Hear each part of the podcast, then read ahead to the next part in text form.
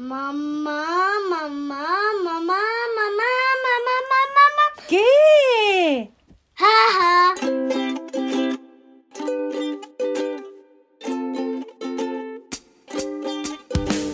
Bienvenidas, madres hermosas, a la segunda temporada de Aquelarre Abroad, el podcast de la comunidad chilena de mamás más importante del mundo. Mamás chilenas Abroad, porque no hay primera sin segunda, permítanme presentarles desde Brasil, Anto García, y desde China, Cami Bonilla. Hola a todas, sean muy bienvenidas a un nuevo episodio de Aquelarre Abroad, tu podcast favorito de maternidad en el extranjero. Hola chiquillas, una vez más por estos lados para entretenernos y acompañarnos en esta comunidad ma- maravillosa de madres viviendo fuera de Chile. Así es, Cami, una súper, súper comunidad que va creciendo de manera increíble. Todos los días, las embajadoras y la misma página de Mamás Chilenas Abroad recibe consultas y sugerencias de muchísimas mujeres. Justamente, Anto, por esas sugerencias, eh, bueno, en un capítulo eh, tuvimos a nuestra invitada Tati, con quien estuvimos hablando de fertilidad, y hoy día justamente queremos entregar más información sobre ese tema. Exactamente, sí, pues la Tati nos contó su valiosísima experiencia y hoy tenemos una invitada de lujo también. Hace un tiempo no se hablaba mucho de infertilidad, era casi un tema tabú para uno y con muchos mitos además. Pero gracias a la creación de Comunidad FEN, que es una fundación dedicada a la medicina reproductiva, se ha hecho más visible. Así es, pues, Anto. Eh, bueno, entonces hoy día nos acompaña desde Luxemburgo una de las fundadoras de Comunidad FEN y también eh, mamá chilena abroad, eh, Fiorella Escuadrito. Hola Fiore, ¿cómo estás? Hola, Hola, a hola. todas, muy bien aquí, empezando el invierno. Muchas gracias por acompañarnos hoy día y por, y, y por ser parte de este podcast que la verdad es que lo que más busca es ayudar y prestar el hombro. No, de todas maneras yo feliz porque me tocó a vivir todo esto afuera, así que sé lo que es tratar de tener hijos cuando no vives en Chile. Y eso es muy difícil a veces. Oh, o estás eso muy que- perdida. Eso queremos escuchar, Fiore, que seas muy bienvenida a acompañarnos hoy. Oye, Fiore, cuéntanos un poquito de ti primero. ¿Qué haces, qué haces viviendo afuera, de tus hijos, de tu experiencia? Cuéntanos quién eres. ¿Quién soy? Bueno, yo soy Fiorella Escuadrito, mi marido eh, se vino, lo trasladaron a Luxemburgo y mm, al principio para mí era muy difícil venirme a un país donde no hablaba el idioma. Eh, yo puedo trabajar acá porque tengo la nacionalidad europea, pero no, eh, Luxemburgo, para los que no lo conocen, es más chico que Puerto Vara. Entonces, así como encontrar demasiadas trabajos, no, no había demasiada oferta. Más chico Oh. que Puerto Vara, eso es harto decir, ya. Es, es- me- la, en la ciudad en la que yo vivo son 150 mil y en todo el país son 600 mil. Así ya, y, y celebramos el 600 mil, como hemos llegado a 600 mil. Y, Increíble, yo mm, vivo en una ciudad de 19 millones, mira. No, es, eh, o sea, lo recorrí en dos horas, en dos horas recorriste todo el país, hay gente que se ríe que si vas muy rápido te pasaste del país, como vas de Francia a, Luxem- a Bélgica y pasaste por Luxemburgo y no te diste cuenta. Ay, lo hallo perfecto, lo hallo maravilloso. es, es muy bonito, es súper calmado. Al principio fue un poquito terapia de shock, porque de nuevo, yo me venía sin niños, sin trabajo, sin saber un poco qué hacer, pero yo ya venía con un diagnóstico de fertilidad. eh, entonces, Desde Chile. Desde Chile. Yo sabía que tenía endometriosis, me había operado justo antes de venir.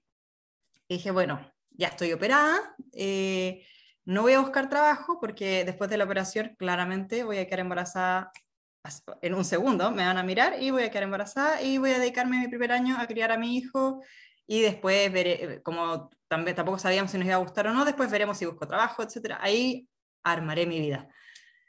Pero no, pues, no, no, no, me no fue tan fácil, me demoré casi tres años en quedar embarazada en Luxemburgo. Y, mm, bueno, ahora tengo un hijo y estoy esperando a la, segunda a la segunda, todos por tratamiento, yo no puedo tenerlos de otra forma, yo necesito la ciencia. Eh, y eh, un poco aprendí a navegar lo que es la infertilidad afuera eh, y, y tuve mucha suerte porque llegué a un grupo de apoyo de mujeres ex- expat en Luxemburgo haciendo ese tratamiento de fertilidad, una cosa súper específica. Y, y de ahí nace FEN también, de, de, de darme cuenta que yo sin ese grupo no, no lo habría hecho, o, o no habría cachado cómo hacerlo, me habría demorado mucho más. Y, y hablando con una amiga que también estaba pasando por lo mismo en Luxemburgo, nos conocimos en Chicago estudiando, dijimos, esta cuestión en Chile no hay, o sea, a ti te da infertilidad y llegáis al doctor que, o sea, si tenéis suerte y conociste a alguien, eh, llegaste al mismo doctor que te dijo tu amiga, tu prima, tu hermana, pero nadie habla de infertilidad, nadie te dice cuándo preocuparte, eh, hay como una cierta como velo de vergüenza casi, que como que tú, eres medio fallada. Y en verdad es, una enfermedad, ningún diabético le, le andáis diciendo como relájate o un montón de tonteras que de repente escuchamos porque la infertilidad no está posicionada como enfermedad, porque además está asociada a un montón de diagnósticos. Entonces decidimos como en verdad hay que hablarlo, hay que visibilizarlo hay que, y hay que educar, porque la gente en verdad no lo hace de mala onda. La gente que más te quiere generalmente dice las, las tonteras más grandes. Entonces eh, dijimos, hagamos, hagamos esta cuestión, llegó la pandemia y eh, yo ya había tenido a mi hijo, entonces me sentía fuerte lo suficiente como para hacerlo, porque le habíamos dado hartas vueltas. Pero es distinto apoyar a otro cuando tú todavía no salís del bosque que cuando ya está ahí como, ok, ya salí, ya vi la luz, puedo, puedo dedicarme a esto y dedicarme a otro. Y ahí nace FEN. Y pues llevamos un año y medio, ya casi dos años. Estamos a punto de sacar nuestra página que nos ha costado sudor y lágrimas, para que esperamos que sea el Google de la infertilidad, no solo para las que viven en Chile, porque también tenemos en nuestro chat de WhatsApp gente de, otras, de otros países Mm. Porque aún sí, igual es rico estar con grupos de apoyo eh, en el país porque efectivamente te dan los datos locales. A veces quieres hablar en tu idioma, es como el, bueno, yo creo que también de dónde nace usted, el, como el sentido de arraigo de compartir un poco con otro que viene de donde tú venís y entiende como las dificultades que estáis pasando en tu idioma. Absolutamente, Fiore, qué importante eso que nos dices tú que, que claro, a ti te tocó vivir este proceso fuera y que encontraste este grupo de mujeres expat eh, en esta misma situación y que pudiste ahí tener contención. Y información, porque al final yo no hablaba francés, estaba recién aprendiendo, eh, odiaba el francés, odiaba, odiaba todo, porque obviamente cuando tú llegáis no tenías amigos, no cacháis nada. Eh, navegar un sistema de salud que no, que nuevo, porque por lo menos acá, y casi toda Europa, funciona como FONASA, como sistema público, no funciona con seguro o, puedes contratar seguro pero no sabes lo que cubren. Eh, y yo, jurando que Luxemburgo era de lo más fino, eh, dije, el, vitro me va a salir un ojo de la cara, estoy yendo al país más caro de Europa, ahora sí voy a salir empobrecida, eh, no, no... y acá todo lo cubren, lo cubre todo, todo, todos los intentos que yo quiera, cuántas veces necesite, esto totalmente cubierto. Y así como, ¡ah! gracias por ponerme en este lugar, querido universo. Oye, Fiore, ¿y eso cómo es? ¿Cómo funciona? Porque... Eh, la mayoría de eh, los países europeos funcionan así. Yo creo que han dado un avance, eh, un paso importante. estos son tincadas mías, pero las, no, no, creo que esté muy equivocada. En Europa en general la maternidad se, se, postergó harto. Las mujeres hemos postergado la maternidad. Entonces la infertilidad es una realidad que, que se vive muy fuerte en Europa. ¿cachai? las mujeres no piensan de tener hijos antes de los 36. Y lamentablemente, aunque me duela, me carga decirlo, pero la edad sí tiene que ver con nuestra infertilidad. Maldita, madre naturaleza, súper injusta, pero eh, sí la calidad de nuestros huevos y sí nuestra fertilidad empieza a bajar. Eh, y por lo mismo, la mayoría de los países al menos cubren un ciclo de fertilización in vitro y todas las, eh, es que varios, podemos hablar de los tipos de tratamientos así que a grandes rasgos, pero te cubren, están dentro del paquete de, de salud pública. El, el trade-off es que tú estás ahí sujeta a los tiempos de salud pública, que no siempre son los tiempos que tú querés, sobre todo cuando llevas un año o dos años tratando de querer embarazar y nada, entonces ya estás angustiada, estás, estás eh, un poquito desesperada mm. y te dicen como, bueno, primero tienes que esperar una hora al doctor, entonces después el doctor te tiene que dar un diagnóstico, el diagnóstico después tiene que darte, ellos te van marcando la pauta y no como en Chile que de repente uno está, si uno tenía ISAPRE, por ejemplo, claro. Eh, que llegaba y pedía la hora con el especialista, acá no, no, no, el, el, el GP, más o menos, o tu ginecólogo te tiene que derivar, o si no, amiga, lo siento. Yo como venía con el diagnóstico de Chile, me salté algunos pasos, pero si no, fácil, debería haber estado un año buscando el diagnóstico antes de que me derivaran a cualquier tratamiento. o sea, tiene, tiene, como, tiene sus pros y sus contras, digamos. Claro. Como en todas sus pros es que es que es mucha plata. O sea, yo me demoré muchos intentos. Entonces, estamos hablando de miles de euros como 20 mil euros. Mi hijo cuesta más que la universidad, más que todas las cosas, más que la casa. Eh, pero, mm, eh, pero claro, yo no podía, por ejemplo, elegir ni doctor, eh, no podía, me daba las horas, me daba los remedios, no, no, no elegís nada, ¿cachai? Sí, pero tiene, eh, o por ejemplo, ya cuando empecé a aprender un poco más, aprendí muchos exámenes que, que me habría encantado hacerme y aquí no los hacen. Mm. Entonces yo estaba desesperada porque, como, porque de nuevo, Luxemburgo es chico. Entonces decían, no, es que nosotros no lo hacemos, entonces estás frita, no, no, no te puedo hacer ese examen. Y ahí yo me, me, iba, me fui, y ahí es cuando empieza la vida expat, y sobre todo en Europa, que es más fácil, te cuenta que puedes viajar. y ahí es cuando empieza a hacer la matemática financiera de si vas a enfrentar un, eh, un, tratamiento de fertilidad, la primera cosa es revisar qué seguros tienes, qué seguros tienes a tu disposición, qué seguros podrías pagar. Como hay muchas que se van por poco tiempo, entonces siguen pagando el ISAPRE. Entonces, a veces hace hasta más sentido devolverse a Chile, claro. hacer los tratamientos en Chile y, y, estar viajando, ¿cachai? Irse de vacaciones hacerse el tratamiento. Ay, pero eso es re importante. ¿Cómo aplican, ¿Cómo aplican los seguros de salud si alguien está escuchando y necesita? ¿Cómo, cómo es concreto? Sí, Depende, porque si te dieron un diagnóstico, por ejemplo, como el mío, que es de endometriosis, eh, Signa, eh, la mayoría de estos como seguros... Estas compañías gigantes, claro. Claro. Alliance, todas esas. Todas esas, en el minuto en que tú tienes un diagnóstico, te tratan de, como preexistencia, igual que las ISAPRES. Y es una pelea gigante. Yo ahora, bueno, me, me, voy a cambiar de país, me voy a vivir a Estados Unidos. Y como tengo endometriosis, eh, obviamente eh, lo primero que digo los seguros, porque uno, quiero que me cubran eventualmente cualquier cosa y no me quieren cubrir absolutamente nada, tampoco los tratamientos de fertilidad. Eh, en general es súper difícil encontrar un seguro que tenga tratamiento de fertilidad. En Estados Unidos se usa más, por ejemplo, y hay algunos como Carrot Fertility o como seguros complementarios, pero que los tienen que contratar las empresas. Es súper difícil encontrarlos como a nivel de individuo. Entonces, la invitación es a revisar los seguros complementarios que tengan eh, y si no, eh, la mayoría de los seguros complementarios sí cubren los medicamentos, que no es todo, pero algo es.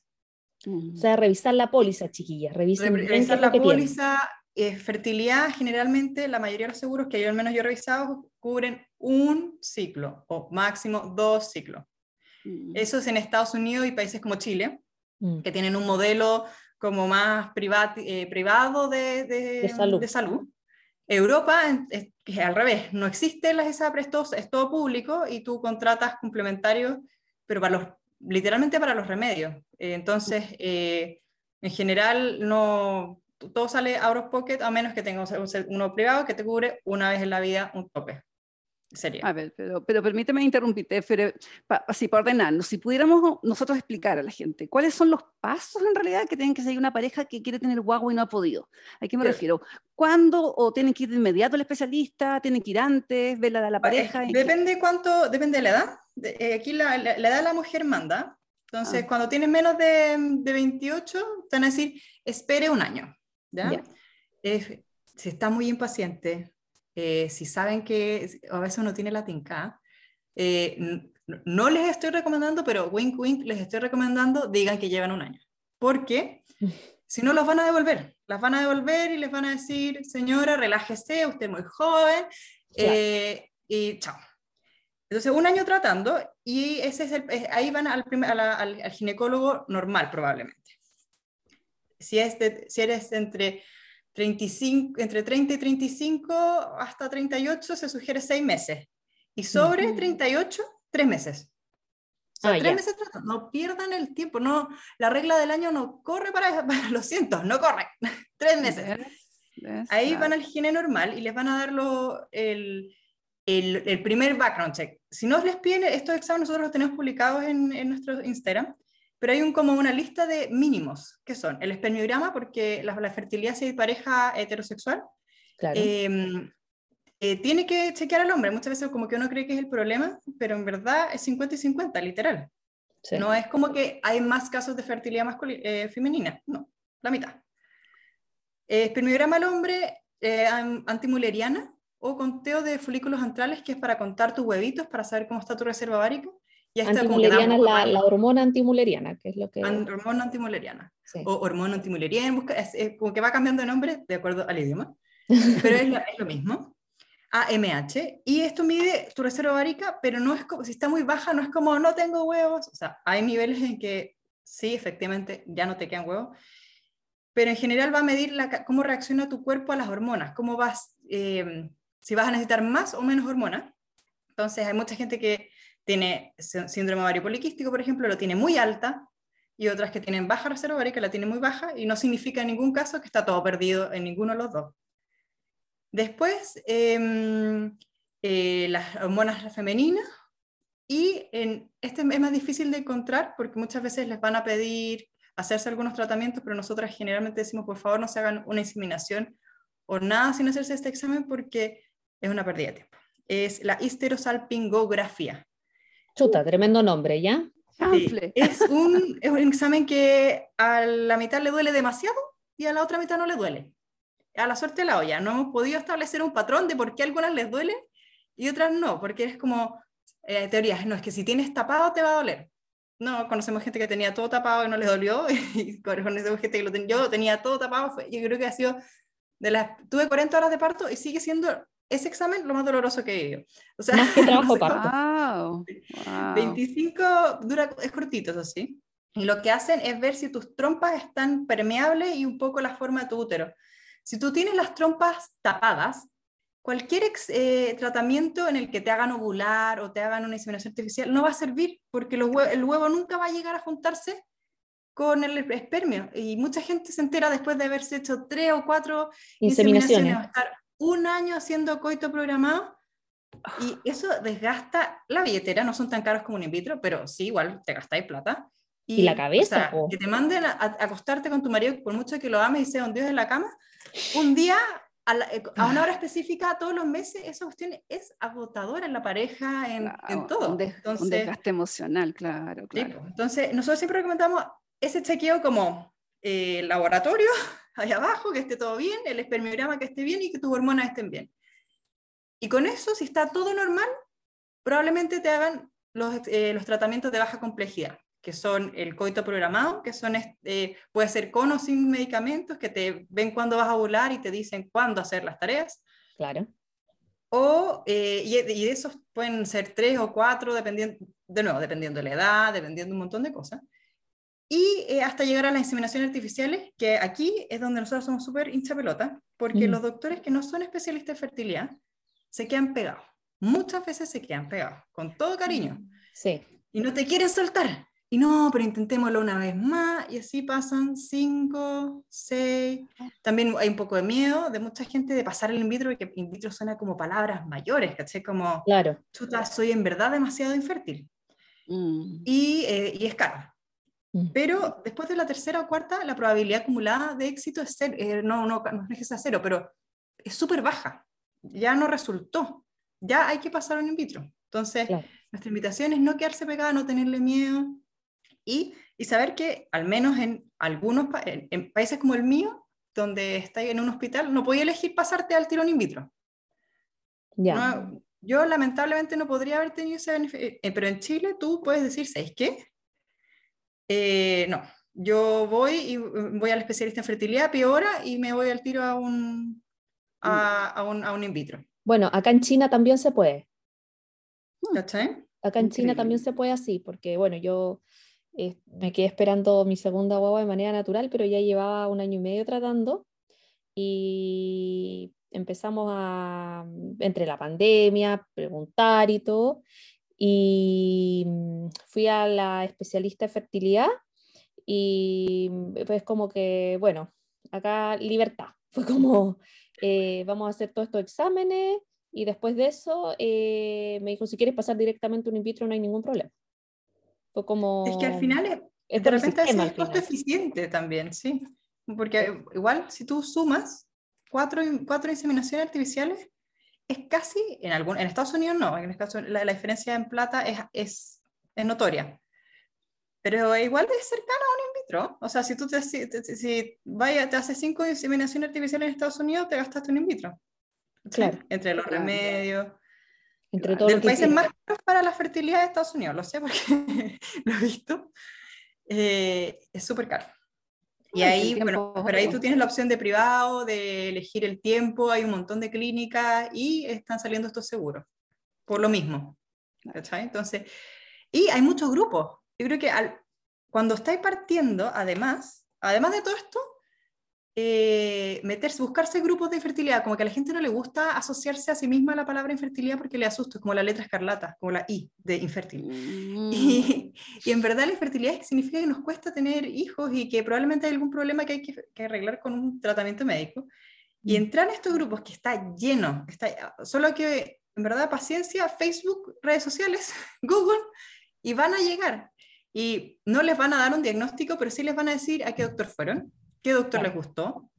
Eh, pasa mucho que las latinas eh, somos más de piel, yo siendo una mujer súper fría, encuentro acá los doctores un, un, cubo de hielo, ¿cachai? Entonces de repente, si necesitas más, eh, saber que alguien encontró esta, este tal doctor que era más cálido, o, o, saber, por ejemplo, yo aprendí, cuando ya estaba a punto de tirar la toalla y me quedaba un, un, una ronda in vitro, o sea, una transferencia y yo me iba a ir hasta afuera, ya iba a pagarlo, me da lo mismo, porque ya está chata de Luxemburgo.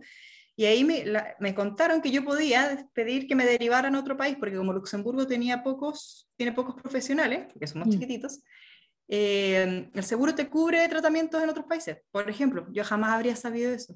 Claro, si, no hubiera, si no hubiera estado en un grupo donde alguien más ya le pasó, que alguien más ya lo hizo, me decían como, no, yo me atendí en España que es como, en dentro de Europa es como los líderes, hacen los tratamientos más como innovadores, lleva más tiempo, y me lo cubrió todo, eh, Cienes, que sería nuestra FONASA.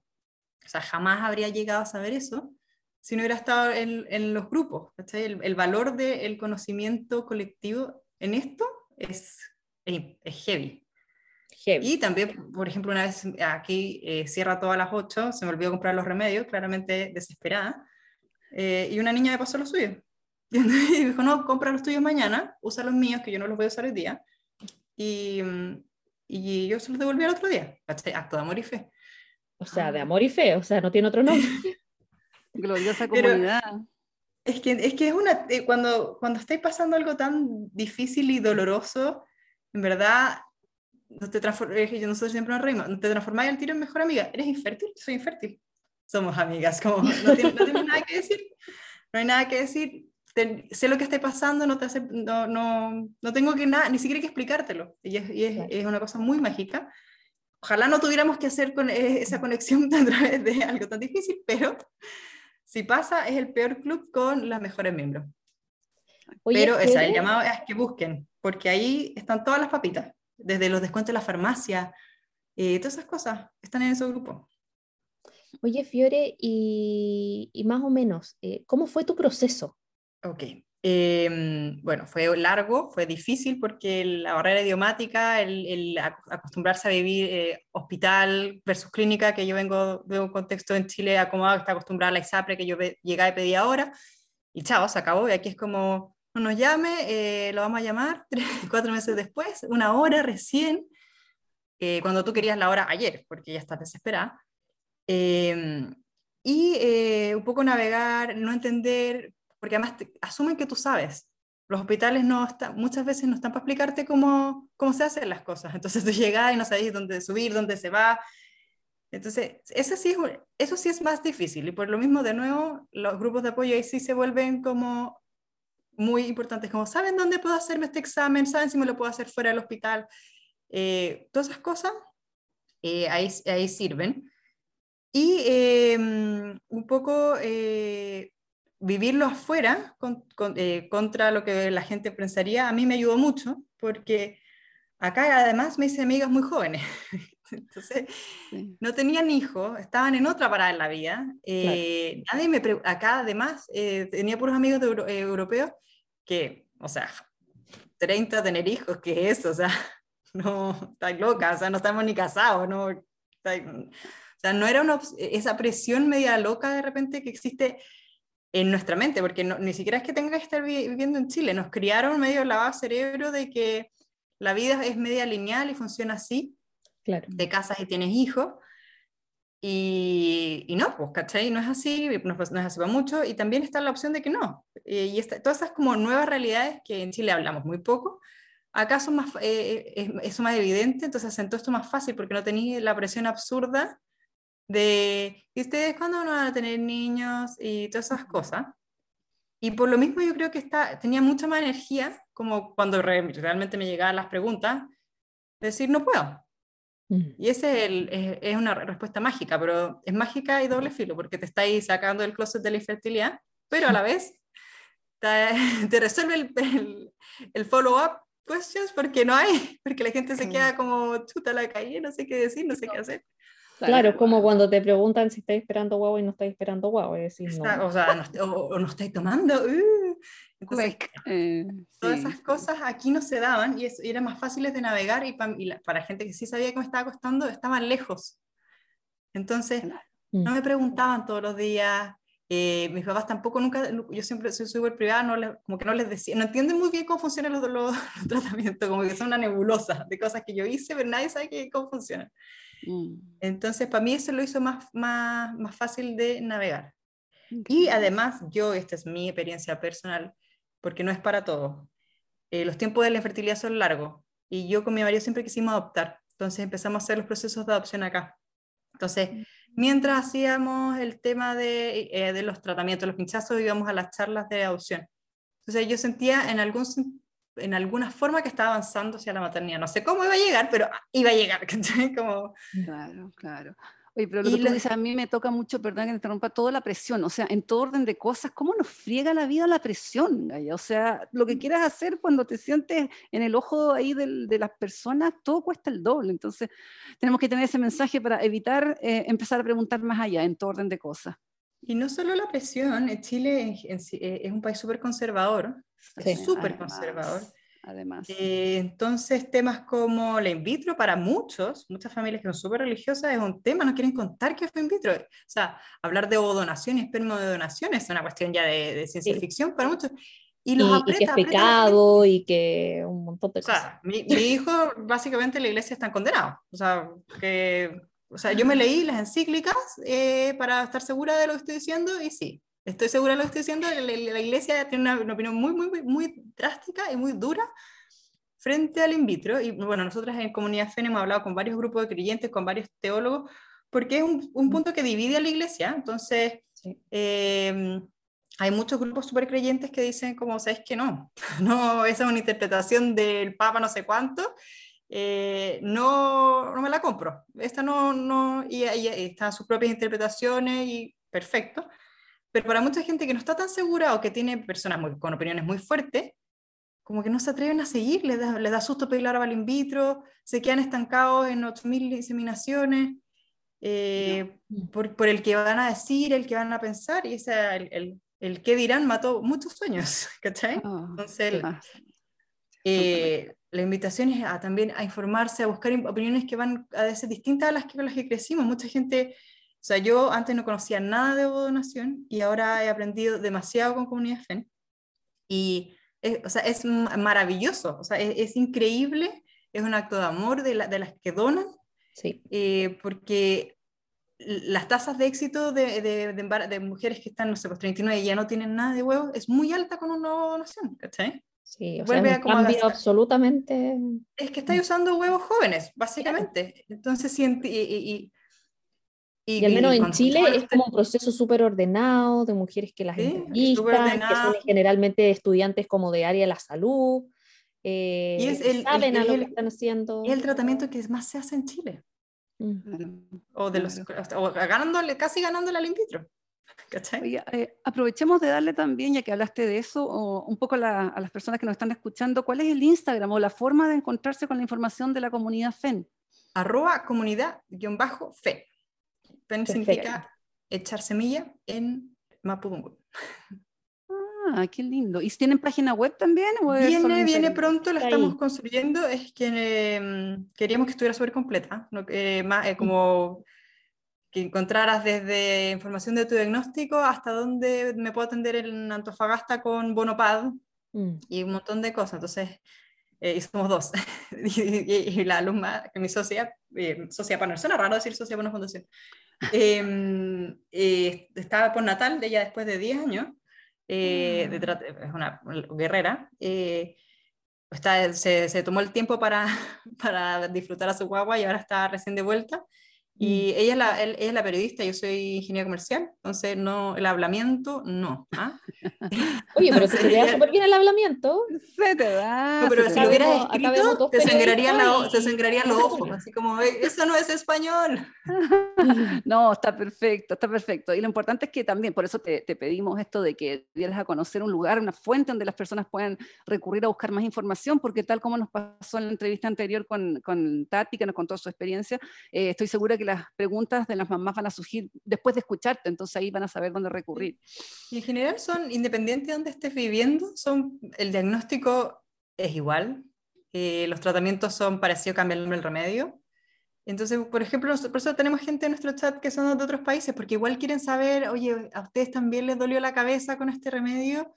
que Mm. eh, o a ustedes también se inflaron como pelota, eh, o vivir las esperas que son angustiosas cuando estáis esperando el resultado, básicamente, esas dos semanas que te pasáis todos los rollos. Generalmente hay más de una al mismo tiempo, entonces se acompañan. ¿cachai? Como estamos las dos en beta espera, esperando a ver si nos resultó. Eh, y a veces vienen juntas las noticias malas, juntas las noticias buenas. Entonces, eh, el, el el poder de, de- de las tribus. Hay mucha gente que también se colapsa, insisto. Eh, eh, a veces gente entra, busca, encuentra su información y después se va y me dice, ¿sabéis que fue demasiada información? A mí me da ansiedad saber tanto. Eh, pre- prefiero, eh, la alumna, por ejemplo, es así, ella no le gustaba googlear nada porque le da ansiedad saber eh, los mil y infinitos posibles diagnósticos y yo al revés, yo necesitaba saber todo, o sea, todos los diagnósticos habidos por haber. Entonces también va en conocerse uno mismo, de saber lo que uno necesita, si te va a hacer, si te va a estresar más estar en un grupo de apoyo porque son demasiado intensas, no es para ti. Hay otras herramientas, hay, hay ahora están, eh, sobre todo en Estados Unidos, muchas aplicaciones. Eh, bueno, en Europa creo que también están sacando una. Bueno, Eh, sí. pronto nosotras también, ojalá.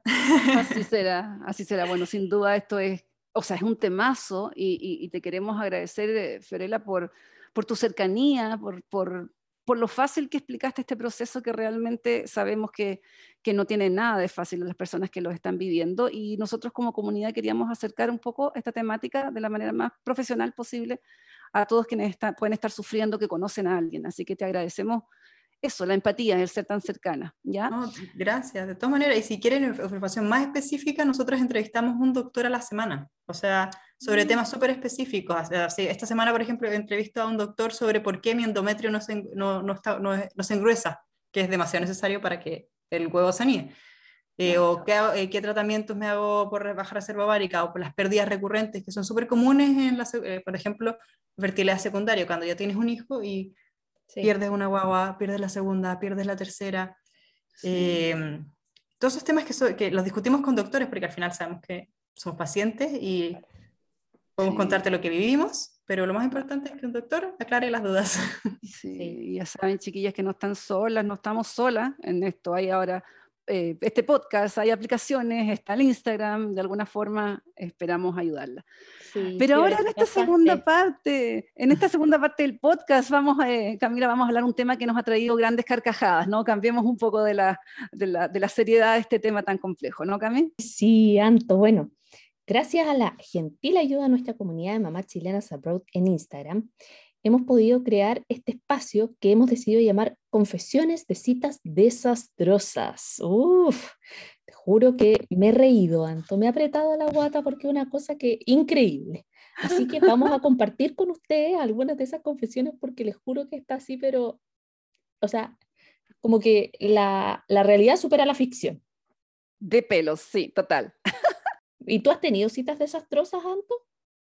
O sea, sí, muchas, pero así en cantidad, no tanto como la densidad del desastre. Como la calidad Ya, del no. desastre.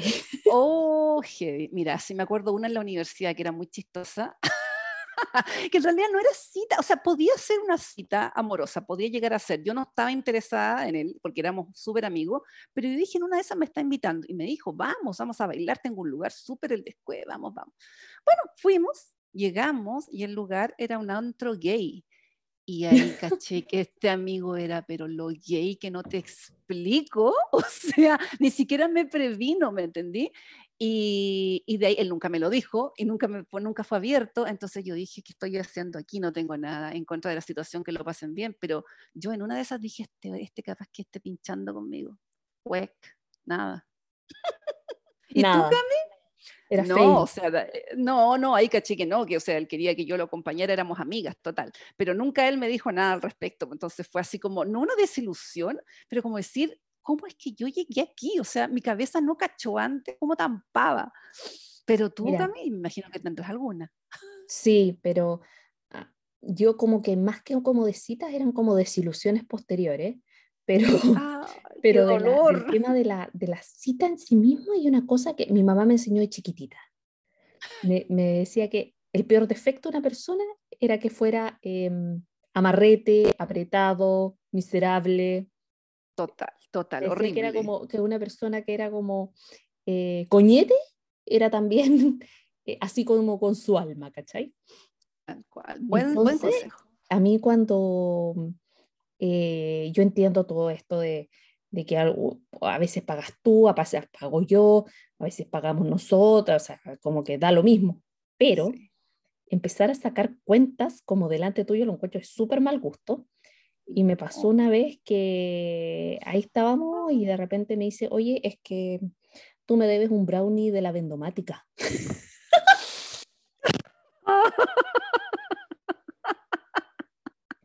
No, qué bajón de poroto, Gaya. Yo, no, ahí tenés tu brownie. se lo como, oye, eh, me debís 490 eh, de un brownie que yo te compré una vez, así que lo voy a descontar a la cuenta, Sí. imagínate.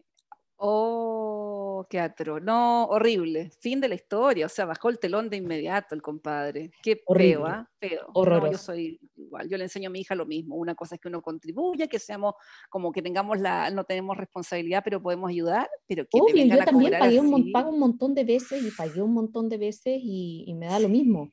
Pero siento que esa cuestión de andar cobrando 490 pesos era súper fuera de lugar. Sí. Sí.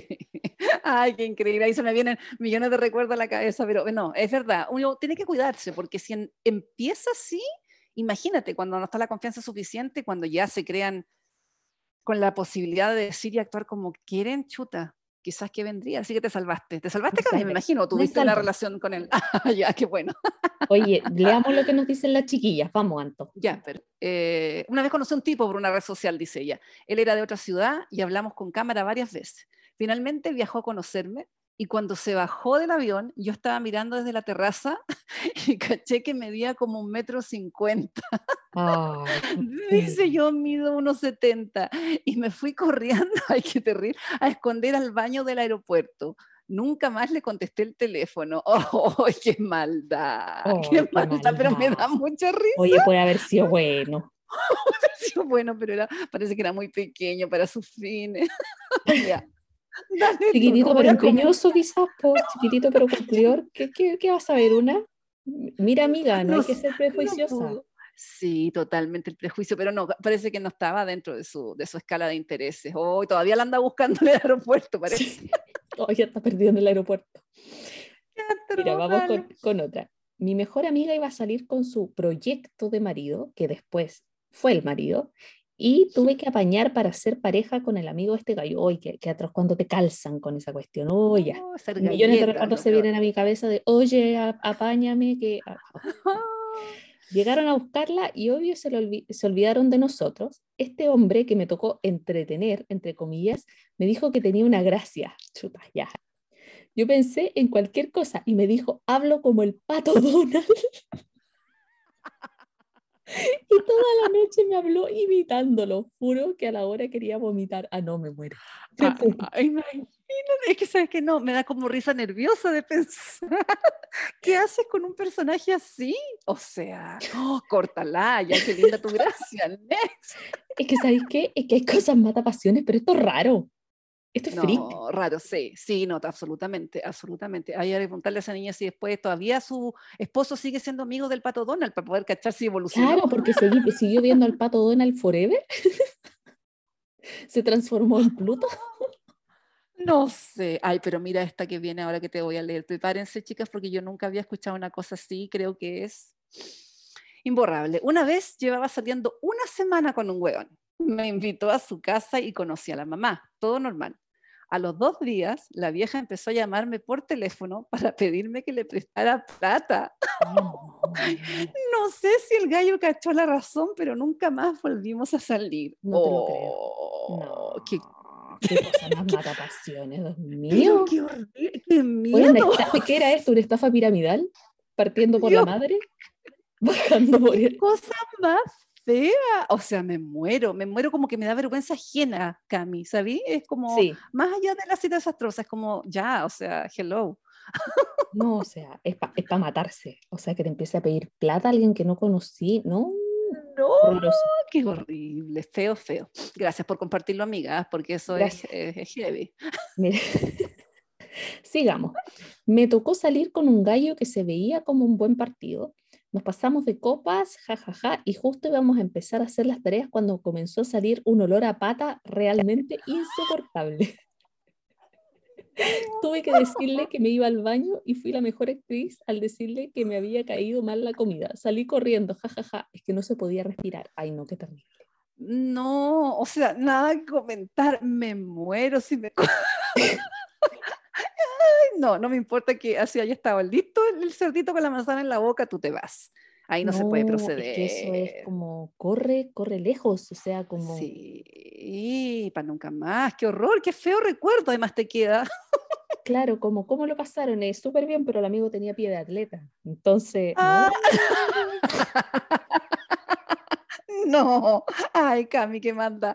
Ya, no, sigamos ahí es lo con lo Mejor encuentro, te juro que es ¿Cómo horroroso. que una es peor que la otra. Pero sabes que nos da como tranquilidad a nosotras las mujeres, porque en el fondo uno piensa que no fue una la que le pasó peor que la otra.